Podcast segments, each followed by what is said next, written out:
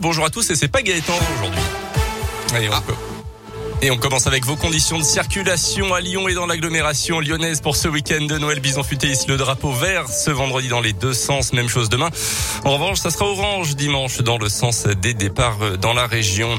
À la une aujourd'hui, un deuxième Noël sous Covid-19 et la pression du variant Micron de plus en plus grande en France. Il deviendra d'ailleurs majoritaire la semaine prochaine, ont déjà annoncé les experts. Le cap des 100 000 cas supplémentaires par jour en France devrait également être franchi prochainement. On en est déjà à plus de 91 000 sur les dernières 24 heures et même plusieurs centaines de milliers à venir selon le conseil scientifique qui prévoit d'ailleurs une désorganisation possible de la société avec la multiplication des arrêts maladie au mois de janvier. Dans ce contexte, le gouvernement recommande notamment aux Français de se faire tester avant les rassemblements en famille ou entre amis.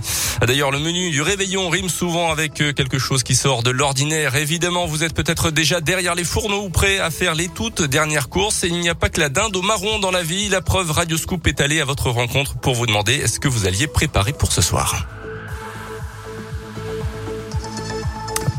Petit problème technique. Pour les plus jeunes, une bonne nouvelle en tout cas.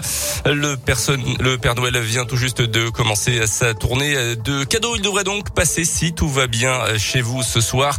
Euh, notez que la gendarmerie nationale encourage d'ailleurs toutes les communes à prendre un arrêté municipal qui autorise justement le passage du Père Noël et de ses reines, euh, comme l'a fait la maire de Saint-Genis-Laval par exemple dans l'agglomération lyonnaise.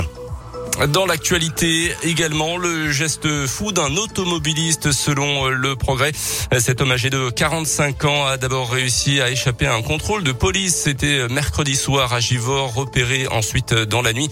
Il a également tenté de renverser une policière. Puis en début d'après-midi, hier, il a été localisé aux alentours de Vienne en Isère avant de prendre de nouveau la fuite et de percuter un véhicule de police direction Lyon. Ensuite, en prenant encore une fois tous les risques au volant sa course folle. C'est finalement terminé à Saint-Fond dans l'agglomération lyonnaise où il a percuté un véhicule de la brigade anticriminalité. Puis quelques mètres plus loin, a renversé volontairement une mère et sa fille qui traversaient la route. Heureusement, leurs jours ne sont pas en danger. Le forcené a lui été interpellé après avoir tenté de s'enfuir à pied.